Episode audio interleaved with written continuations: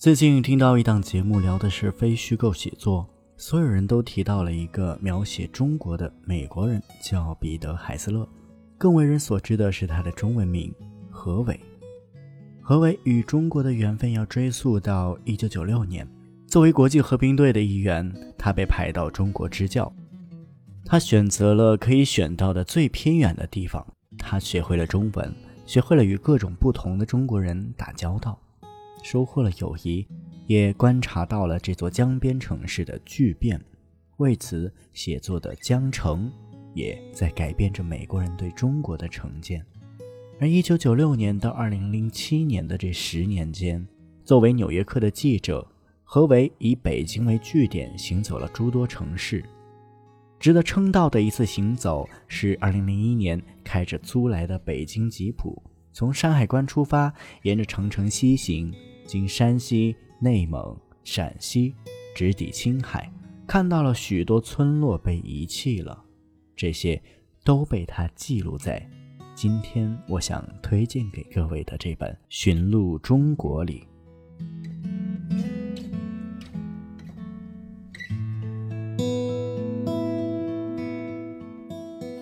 欢迎来到晚安书房，我是伊米，今天聊的是河北的《寻路中国》。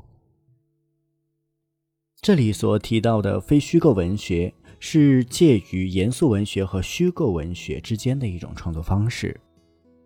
最为人熟知的，应该说是新闻写作了。从事这种创作的作者会避开虚构创作，来到都市企业、田间地头，甚至以田野调查或者翻阅历史卷宗的方式，记录现实生活中群体或个体的口述和记忆。今天想说的主要是《寻路中国》，因为《寻路中国》里所描述的二十一世纪的中国，更像是我们现在所处环境的一个起点。《寻路中国》一书有三条不同的线索，它首先叙述了何伟由北京沿着长城一路向西，横跨了中国北方的万里行程。另一条线索集中讲述了一个因为中国汽车业的高速发展而发生巨变的京郊乡村，最后则是浙江发生工业化转型的小镇丽水的城市生活场景。书中所描述的这种由农而工而商、乡村变身城市的发展，正是一九七八年改革开放以来中国所发生的。最重要的变化。何伟在中国的大地上行走，和中国人一起生活。他对于我们习以为常的身边的种种事物，往往有着不同的思考，让土生土长的中国人惊叹：原来是这样的。何伟曾经在京郊的小乡村里住了十年，房东有一个六岁的男孩经常感冒，房东的做法是改一个名字。计算机测字分析说他五行缺水。何伟说：“我在中国认识的人基本上都缺水，因为各种各样的忌讳不能喝水。补水的方式是改一个带水字旁的名字。”对于彼得·海斯勒这样一个老外来说，中国有着太多让他惊讶的事情，比如在电光火石之间，数百个山头。被夷为平地，几个月后，上面矗立着崭新的工厂。两个仅有初中文化的老板，在一个一小时零四分钟的时间里，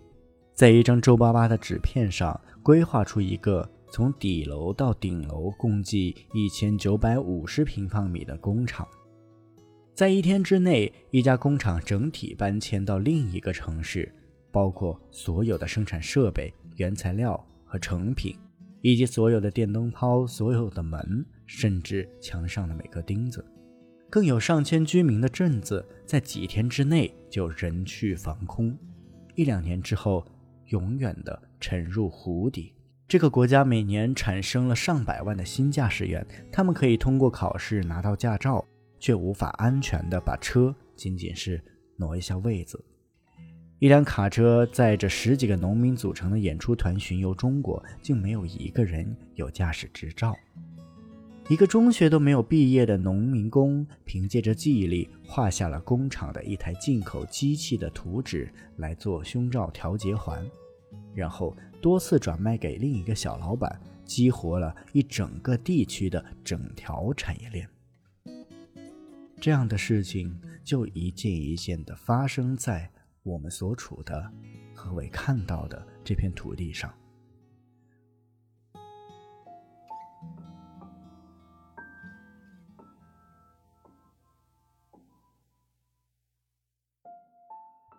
何伟的写作并非典型的新闻报道体，他根本不找那些很难采访的人，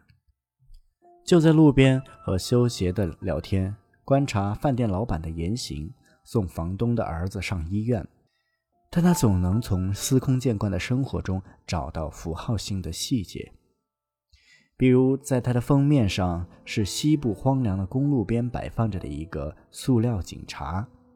在何伟看来。这很有象征意味，于是他把这个塑料警察用作了这本书的封面。看《寻路中国》时，最让人沉迷的是他笔下的那些中国人，那些最底层的人民，这十年迅速流变的生活状态，还有这些人似乎都未曾注意到过的道路的脉络，这些仿佛巨型魔术一样铺设出来的城市道路。乡间道路、高速公路，将亿万中国人带到不同的地方，将农民的土地与老师的生活状态彻底瓦解。这些道路建设的伟岸成绩，由专政者在发展压制一切的观念下，花费巨额的资金刺激了出来，压垮了中国本来存在的一切其他观念，而中国就是这样继续往前。继续在路上。如此一看，他的英文译名《Country Driving》真的是再贴切不过了。而可贵的是，作为一个西方人的何伟，从来没有武断的将中国的整体险恶发展怪罪到任何人头上，他也没有怪罪中国政府。他在具体的生活中发现，如今的可怕状态很难说。有一个具体的、实在的魔鬼在作祟，或者说，实际上我们每个人都是这个魔鬼的组成部分。何伟在最近的一次采访里也说到，研究中国的核心议题，并不通过解读著名的政治或者文化人物来达到这个目的，他也不会去做宏观的大而无当的分析。他相信，通过叙述普通中国人的经历。最能展现中国变革的实质，我想，这是处在宏大叙述的话语体系下长大的我辈们，更值得去体会的隐秘角落。